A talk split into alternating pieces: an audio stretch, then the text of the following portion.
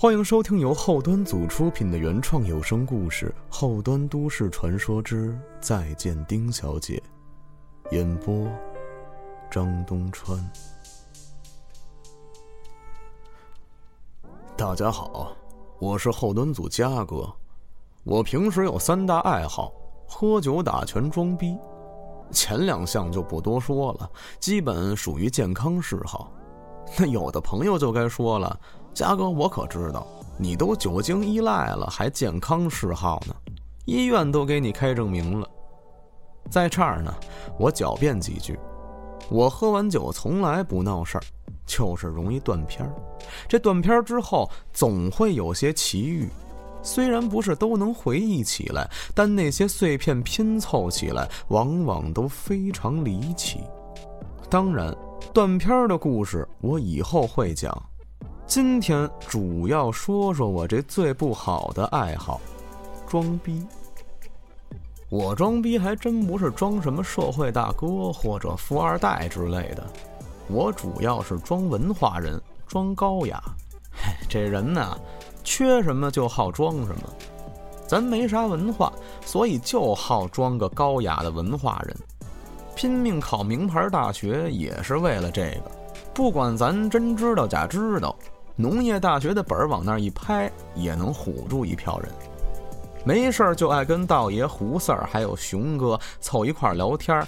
他们做节目，我也尽量参与，就是希望长长知识，往文化人那堆儿里头啊挤一挤。当然了，装逼也是要有成本的，光动嘴那叫吹牛逼。看书学习，参加各种沙龙活动，长见识是必不可少的。否则三句话就露馅了，那可真是现场打脸呀！装逼一定会付出代价，而丁小姐就是我的代价。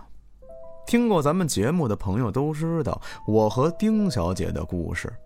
我非他妈参加一个跟我格格不入的 party，在里面认识了一个很漂亮的女孩。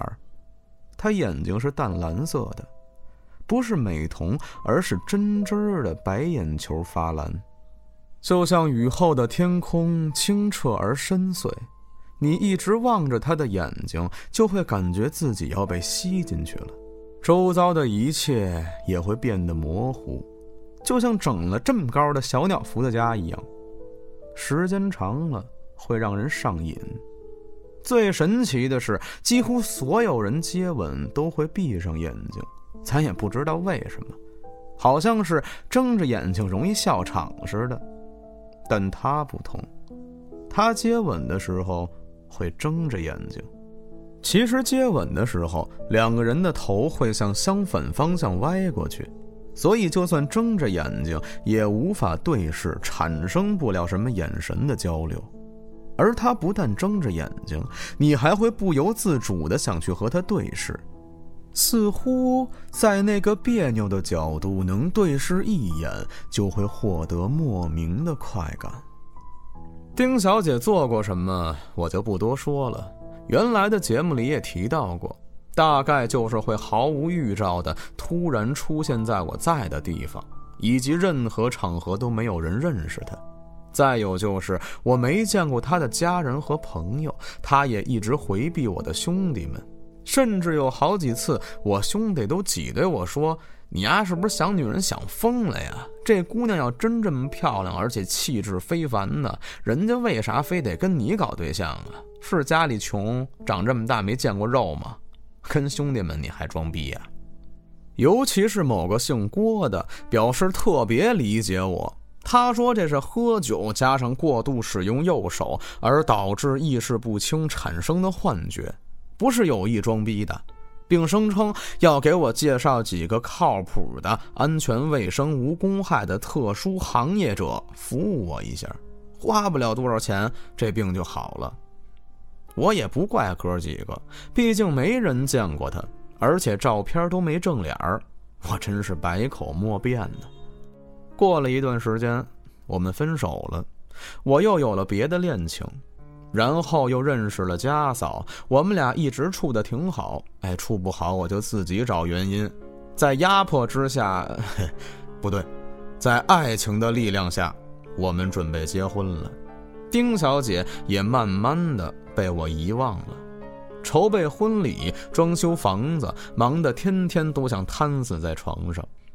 刚好这段时间，家嫂要换工作，从原单位辞职，说要回老家跟家人待一段时间。以后结婚了，再想这么长时间陪在家人身边就难了。我一想，反正装修公司都选好了。家具家电也订完了，剩下的就是搬东西了。我找几个哥们就干了，女的也帮不上什么忙。旧家具家电基本全扔，要搬的东西也不多。正好趁家嫂不在，我处理处理曾经的罪证。其实我也没什么瞒家嫂的，主要是这种东西都是定时炸弹，心情好的时候都不叫事儿。哪天要是不痛快了，这点东西攒鸡毛凑胆子也够喝一壶的了。有这么一天晚上，下着小雨，我一个人坐在床垫上。这时候家里的东西已经被处理的差不多了，能称得上家具的就剩我屁股下边坐着的床垫，还有一张小折叠桌了。我倒上一杯酒，从角落里拉过两个箱子。又从阳台找到一个金属盆儿，破 CD 机里只有一张黑老师的专辑。我一边听着，一边烧毁箱子里的罪证。大部分都是照片，还有日记，以及一些女孩的小东西，发卡、口红、香水之类的。黑老师的歌的确带劲，雨声、歌声配上伏特加，真是绝配。我周遭的黑暗就如同我的生活，但只要一点点火光，我就能走出这片黑暗。我也不知道当时我怎么就想起这句话了，也许是受到了黑老师歌曲的干扰。当然了，我并不是黑老师的脑残粉，但凡我家要是有别的，我也就不听他的了。天天这么听，真的容易心梗，哪怕有手两只蝴蝶呢。这时候我装逼的毛病就又上来了，虽然周围没人看，但我依旧关了灯，借着火光欣赏着那些罪证，回忆着与他们有关的每一个细节，然后优雅的烧掉它们。要的就是这感觉，感觉这东西真太重要了。我一张一张的烧着照片，还有一些信件，突然。有一张照片从信封里掉了出来，我随手捡起来，借着火光端详。照片当中的女孩跟我个头差不多，随便来双带跟的鞋比我还得高。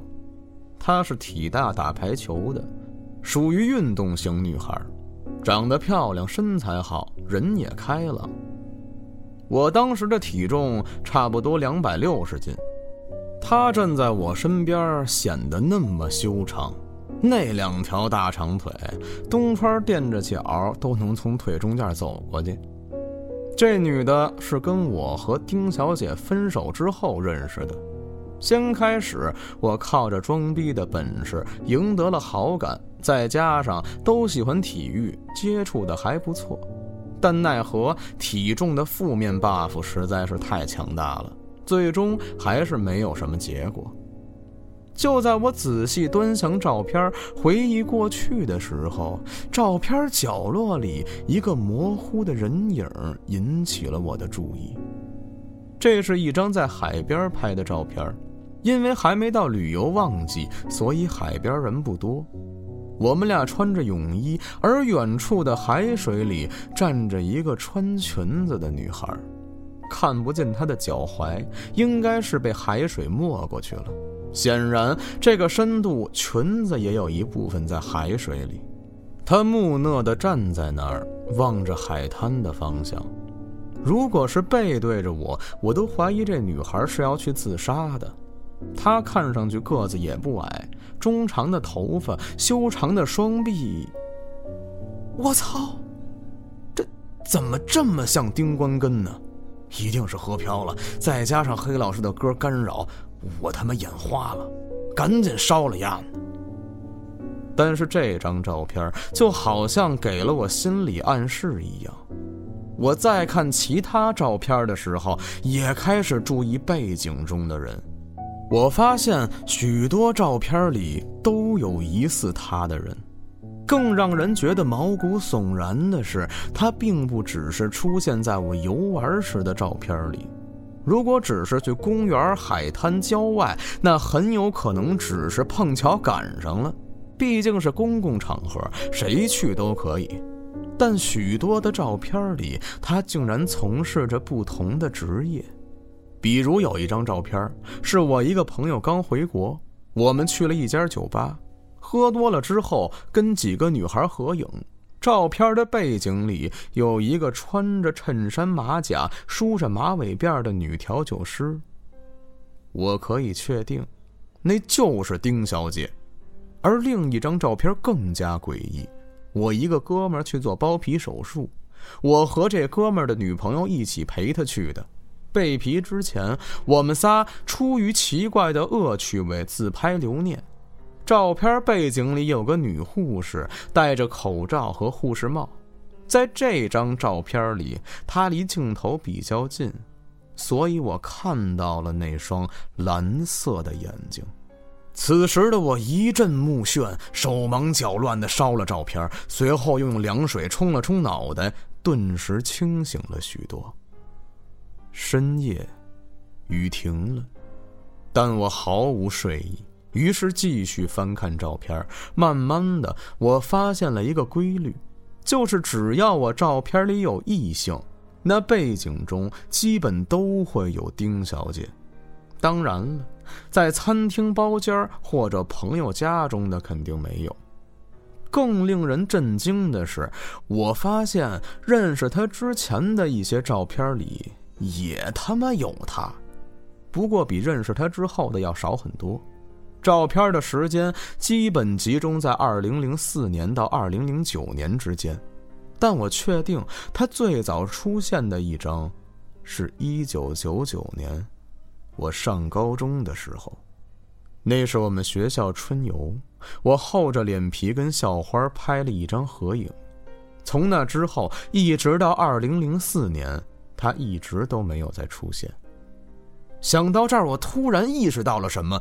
从一九九九年第一章到二零零九年的最后一章，十年，整整十年呀！他看上去居然没有变化。我十七八的时候，他看上去二十多岁；我快三十了，他却还是二十出头的样子。我无法接受这个结果，于是，在脑海中想出各种理由说服自己，比如女孩成熟的早，保养的又好，所以容颜定格了；又或者是照片不清晰，再加上我心里紧张，所以判断有误，等等等等。我找出他出现的最后一张照片，那是在二零零九年，我和家嫂买了结婚戒指之后留念。我们用带有戒指的手捂住自己的半张脸接吻，照片上只能看见两只戴着戒指的手，但所有人都知道我们在接吻。姿势是我设计的，照片是卖戒指的导购帮我们拍的。这张照片中，丁小姐站在远处的柜台里，穿着商场导购的职业套装，依旧表情木讷的。死盯着我的方向，我想不明白了。如果他是分手后心不甘而盯着我，那为什么分手的时候那么平和呢？而且他又怎么会出现在我们交往之前的照片里呢？操！路边撸串喝大绿棒子不香吗？我他妈非装逼参加什么 party 呀？去就去了，我还非装自己有文化有涵养干嘛呀？我要一上来就让他知道，我就一大憨，能动手从来不逼逼，学啥啥不行，干架第一名，也许就没这事儿了。不过现在说什么也没用了，毕竟除了诡异的照片，别的也没发生过什么。家嫂知道我交往过一个在派对上认识的女孩。但不知道发生过什么诡异的事情。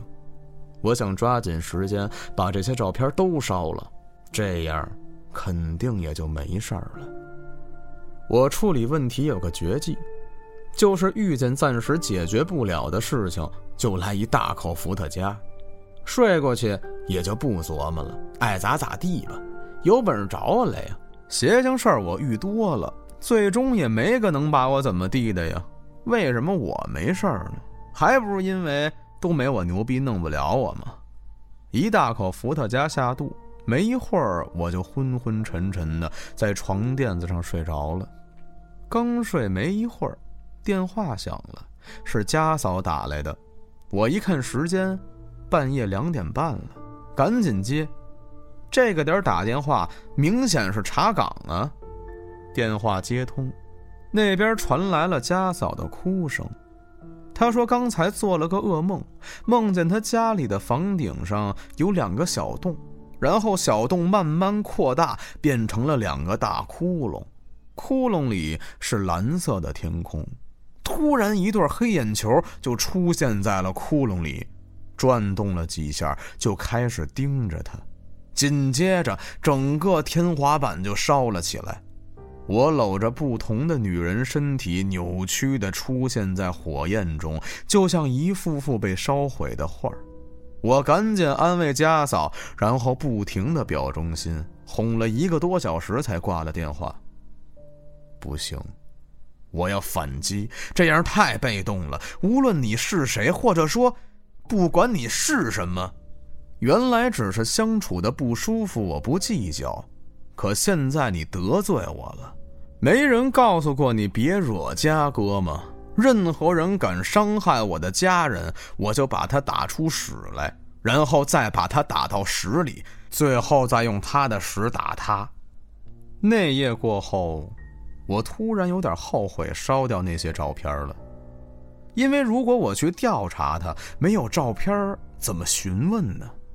但事已至此，只好硬着头皮去了。我决定先去我买戒指的那家珠宝店，一是时间间隔最短，其次是毕竟跟那儿花了不少钱，多少得给我个面子吧。当然，婚戒这种东西，基本上一个客户一单买卖，要想套话的话，我还是得用点套路。于是我就给大力打了电话。约他周末跟我出去一趟，大概说了一下我的计划，就是假装他要买婚戒，而我把那家店推荐给了他。听过节目的人都知道大力，在这儿我就不多做介绍了。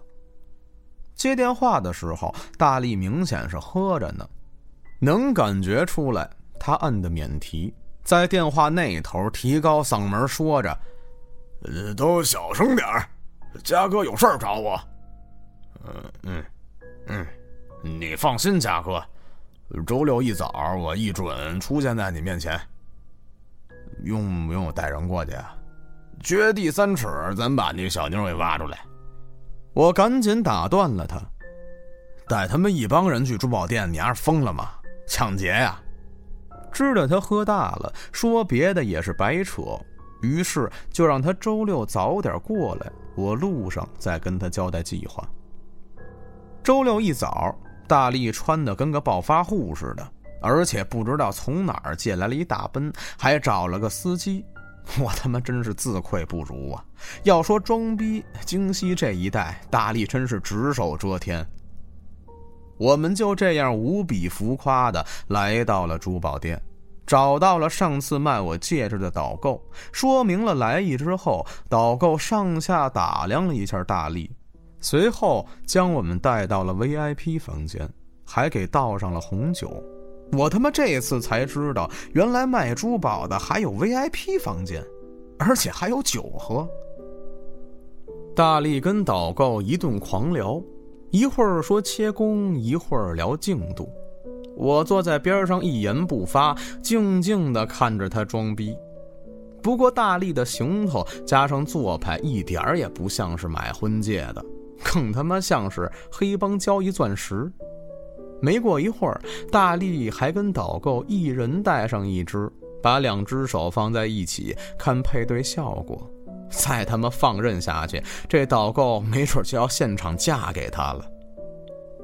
我面无表情的把手机放在桌子上，发出的声音重了一点。大力立刻心领神会，说去车里拿东西，于是起身出去了。我抓住机会，刚要开口，导购却对我说：“哥，您是要拿回扣，还是让我给您朋友个底价啊？”回扣什么的就算了，这是我兄弟，你实实在在给他个合适的价格，自己也别白干。我嘴上说着，心里着急呀，想着话题怎么能转回来。好嘞，哥，其实我也刚入行不久，想冲业绩，要是遇上老导购，肯定不会跟您说这些话的。上次见您和嫂子特别恩爱，我就挺受感动的。价格给您最低了，钻戒就该和真爱搭配，当然也是想您把朋友介绍过来嘛。没想到您这么快就介绍客户过来了，您放心，您的朋友我一定服务好了。这姑娘还越说越来劲了。姑娘，你也知道，他选的东西不便宜，肯定还得比较，还得看。当然了。该帮你说的话，我肯定帮你说。那太谢谢了，哥。你要不要回扣，我就给个低价，然后拿了提成，请您和嫂子吃饭。我天天看着一堆钻戒，其实自己也想能有个男孩像您对嫂子那样对我，也送我一枚戒指。这小丫头真是太会说话了，还贼聪明，天生就是干导购的料。但她再聪明也架不住我坏呀！我看火候差不多了，就抛出一句：“其实那天进门的时候，我媳妇儿没奔着你来，她想找的是另一个导购。可我跟那个导购吧，有点尴尬的过去，所以就拉着她来你这儿了。”哟，谁呀？姑娘一脸疑惑的问。我就知道哪个女孩都逃不过八卦，尤其是自己身边的八卦。更关键的是，还有可能跟自己产生利益冲突。于是我假装欲言又止，姑娘也没再追问，假装不经意，其实胃口已经被我吊起来了。我顿了顿，说：“其实哥还真有点事儿麻烦你。”导购很爽快地答应我说要帮忙，他竭尽所能。于是我编了一套瞎话，说了丁小姐的真名，形容了她的长相，说我们俩原来是情侣，后来分手了。那天选戒指巧遇，我这要结婚了，也不知道她过得怎么样，想打听打听。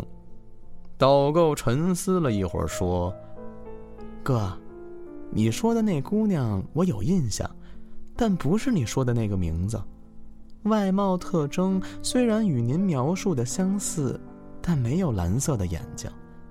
他来干了没多久，您买完戒指没几天他就辞职不干了。至于其他的，我就不知道了。干我们这行的，给人感觉挺光鲜的，但其实工资并不高，主要就是靠业绩。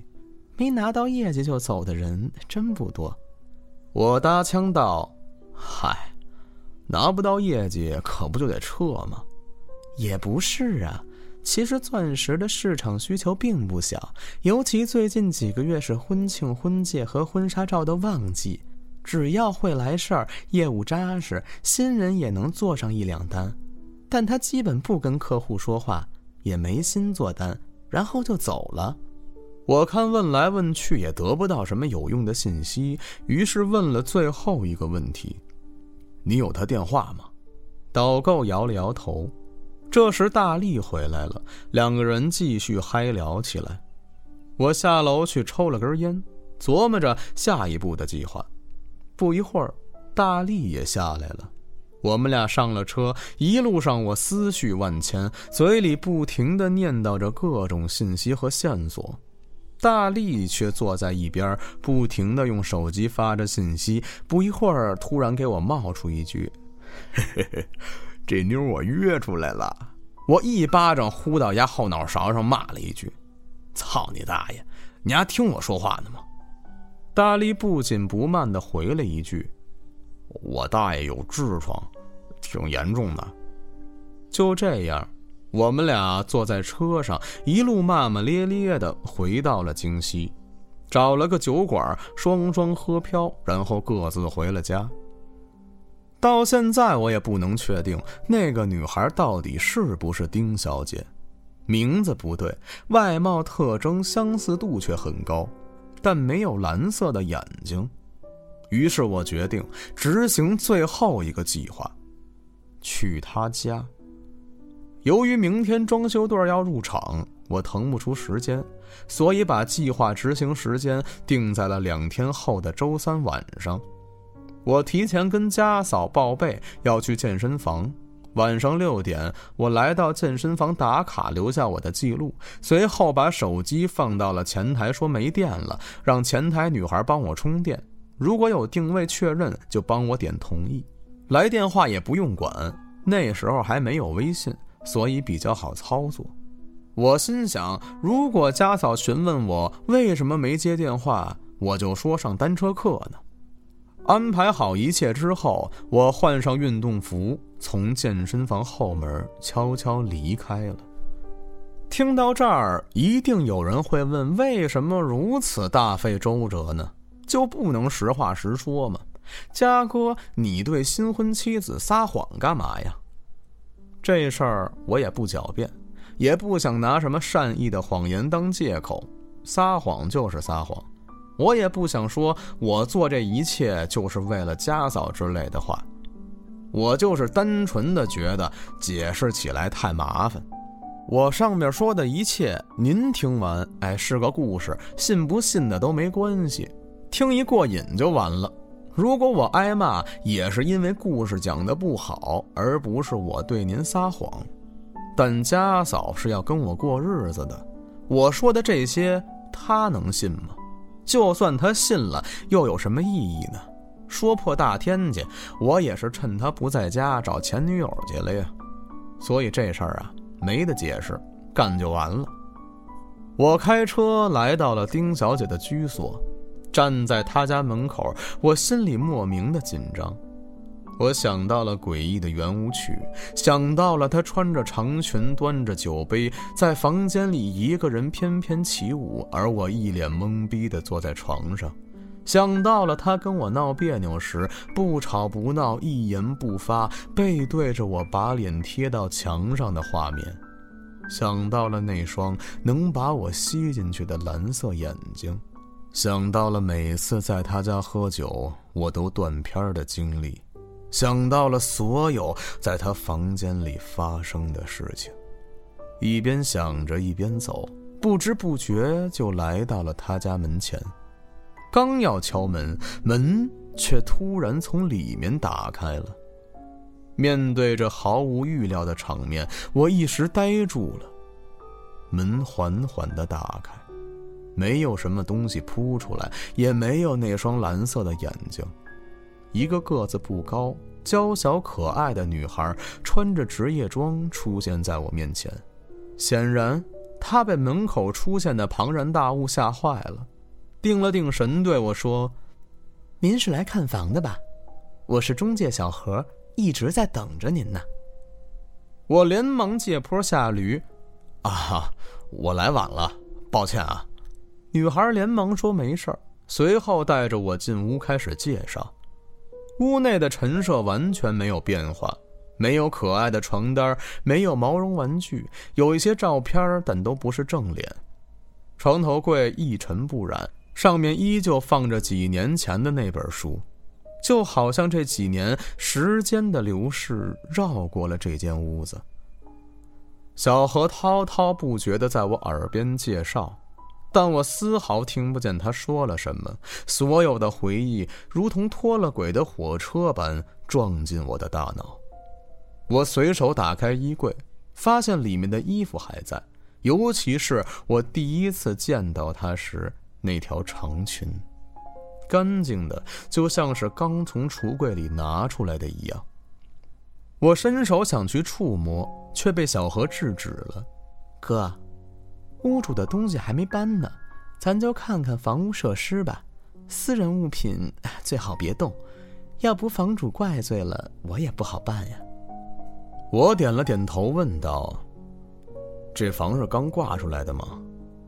导购摇了摇头：“好几年了，一直没卖出去，也不往外租。是卖价太高了？那倒不是，房主要求买主先试住，但试住阶段不许动他的东西。这要求可真够奇怪的。我嘴里虽然这么说，心里却想。”这的确是丁小姐的风格。就是啊，而且试住的时间都是特定的，一年就那么几天。可房屋买卖都是随时随地的呀，怎么可能按他定的那个时间呢？接着，小何说出了规定的时间，而我听完之后，整个人都石化了。时间分别是我们第一次在派对上见面的日子。我第一次来他家的日子，我的生日，我们分手的日子，还有我和家嫂领证的日子。最让我觉得诡异的是，他怎么会知道我和家嫂领证的日子呢？我向小何要丁小姐的电话，结果不出意料的被拒绝了。毕竟每个中介都怕买家直接联系房主。我提出今晚试住，他也拒绝了，说不是指定日期。又一次无功而返。我缓慢地走下楼梯，杂乱无章的线索在脑子里乱窜，最后拧成一团乱麻。走出单元门，我坐在小区花园旁的石台上，点起了一支烟，想让浆糊一般的脑子休息一会儿。抽了两口，我突然把烟头扔到地上。我他妈被骗了！从表面上看，是我将计就计冒充了来看房的人，但我在房间里待了这么久，真正看房的人也没来，而且这期间小何也没接到电话。一般情况下，客户来晚了，总要跟中介说一声吧。还有一点。我看完房走了，小何却没走。现在时间也不早了，难道今天不止一个客户来看房？我决定在丁小姐家再往上一层的楼道里蹲点儿，看看还会有什么人来。我起身走进了单元门，一边上楼一边琢磨：小何提到的试住根本就不合理，日期更是诡异。如果丁小姐只是纪念我们在一起的日子，干嘛把我的结婚登记日加进去？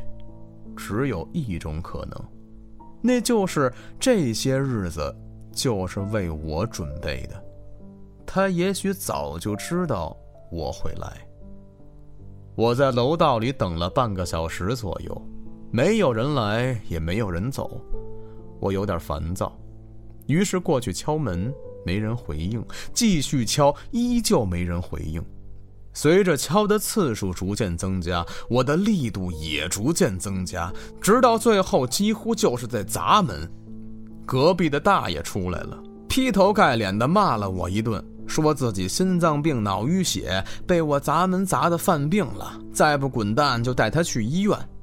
无奈之下，我不得不离开了。而小何呢？就这么消失在了这栋楼里。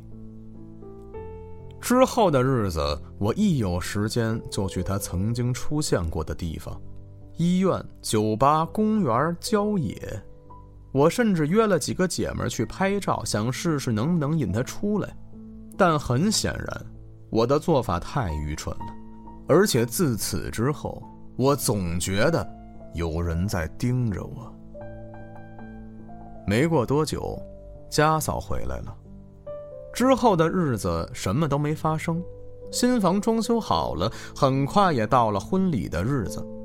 婚礼当天异常热闹，酒不知道喝了多少，所有哥们都喝大了。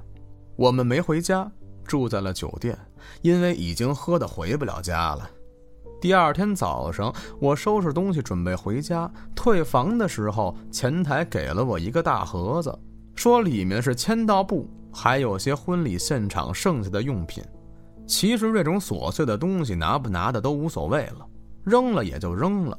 但家嫂检查的很仔细，她拿出了一根签到笔，喃喃自语道：“这是你买的，真恶心。”我凑过去一看，是一根记号笔，末端拴着一双眼球模样的装饰物，眼白是蓝色的，很逼真。我草草的敷衍了一句：“我那帮哥们口味都比较重。”准是他们谁诚心弄的。但回去之后的几天，我开始催促婚庆把婚礼照片发过来，修的没修的都发来，全部原片同时也联系了每个参加婚礼的朋友，要来了他们拍的所有照片。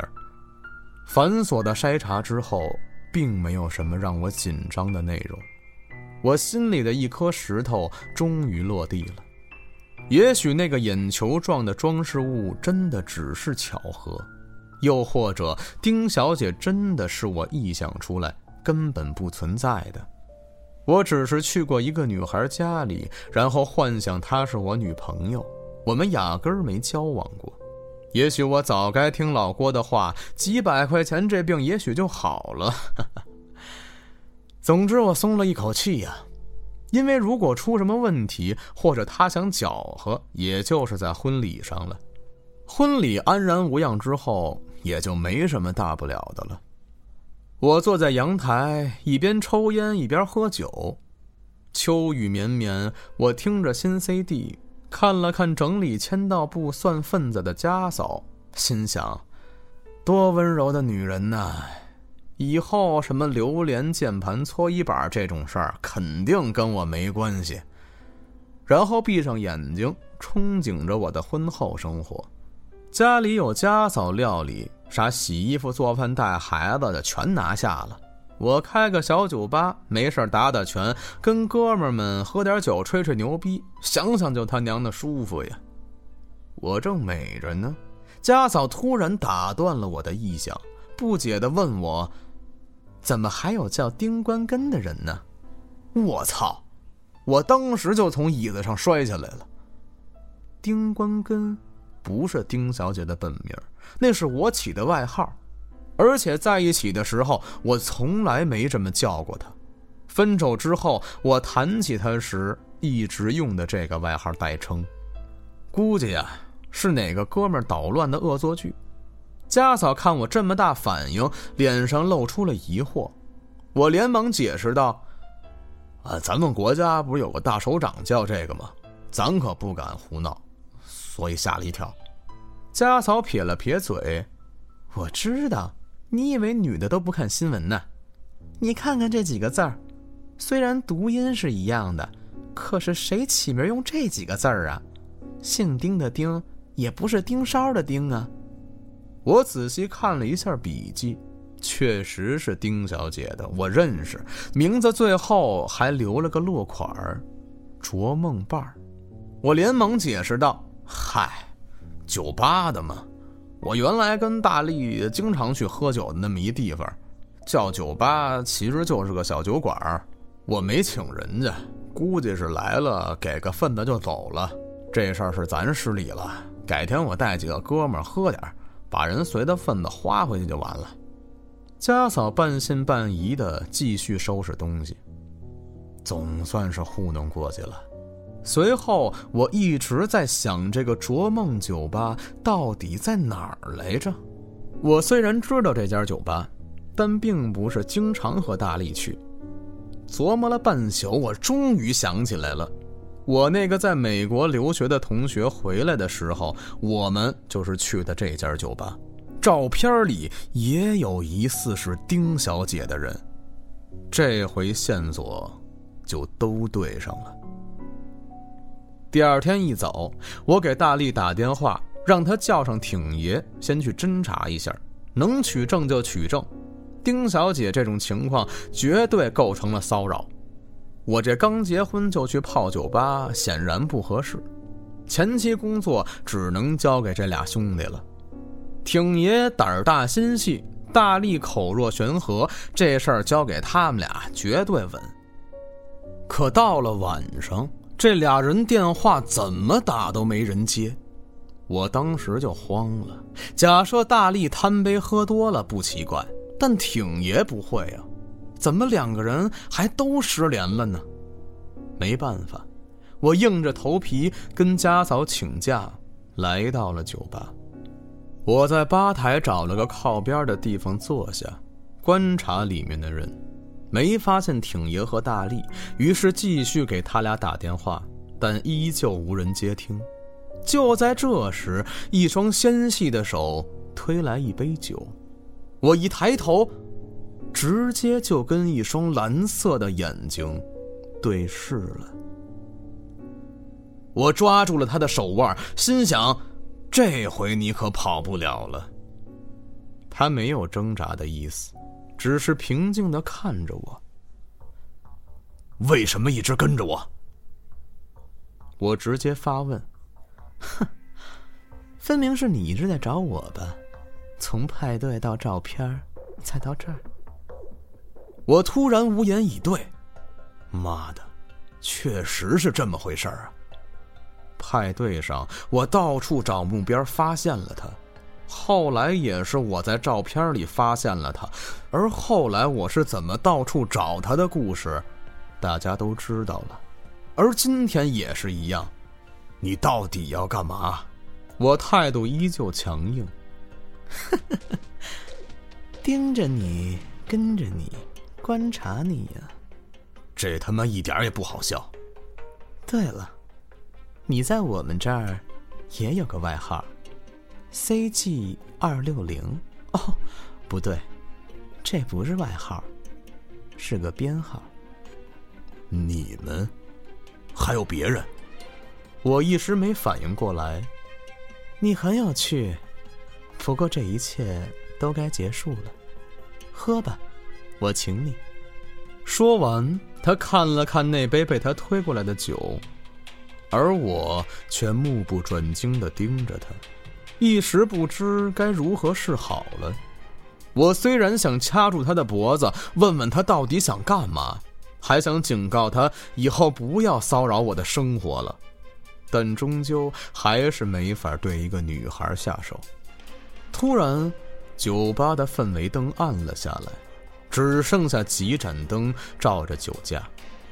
他掏出一根烟放进嘴里，接着拿出打火机点燃，吸了一口后，一边吐烟一边慢悠悠地对我说：“周遭的黑暗就如同你现在的生活，只要一点点火光就能照亮你前面的路。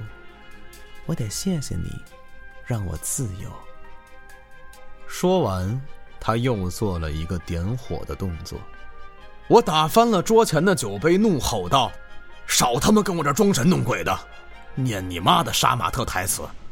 这时，一只手狠狠地抓住了我的胳膊，一个大汉站在我身边，恶狠狠地跟我说：“你呀，要是喝多了闹事儿，也看看地方啊，放开那女孩。”我笑了，这台词真耳熟啊！下一步，你丫是不是要给我来一如来神掌啊？大汉彻底怒了，一拳朝我的脸颊打来。我抬起另外一只手格挡，始终没松开抓着丁关根的那只手。挡开这一拳后，我又一个头锤撞到了大汉的鼻梁上，紧接着一个勾拳，大汉仰面倒地。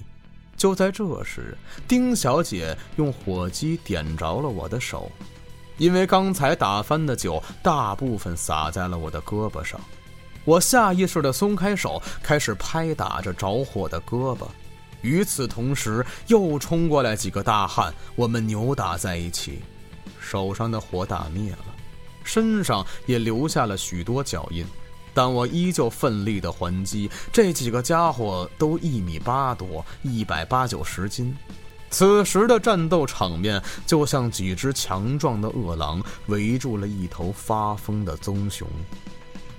最后我还是输了，被几个人连推带打的撵出了酒吧。我踉跄的倒退着，撞到了一个人身上。那个人开口对我说：“没事吧，大哥？”那口气里我听出了鄙夷，他一定是把我当做闹酒炸的醉汉了。我回头看去，就是个十几岁的孩子，很壮，留着胡子和长头发，有点像东南亚那边的毒贩。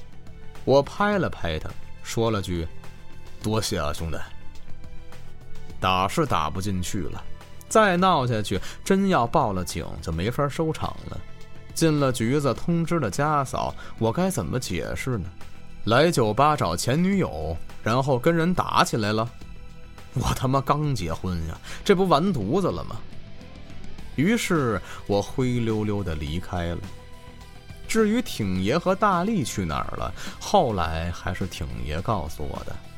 那天买钻戒的女孩正好约大力，于是大力把她也带去了酒吧，而挺爷被一个娇小可爱的女孩搭讪，因为那天衣服兜浅，挺爷就把自己的手机放大力包里了。等挺爷想起我交代的事情时，大力已经不见了。至于他最后在哪儿找到大力的，我觉得就不用交代了。多年之后，我瘦了将近一百斤，就算丁小姐再出现，也不会认识我了。我本打算永远不再提起这件事情，直到不久前的一天，安旭打电话约我喝酒，我们俩在车里看到了他手机里的照片那个有蓝色眼睛的女人。十年过去了，她的容貌。依旧没有变化。您刚才收听到的是由后端组出品的原创有声故事《后端都市传说之再见丁小姐》，更多精彩故事请关注后端组账号下期更精彩。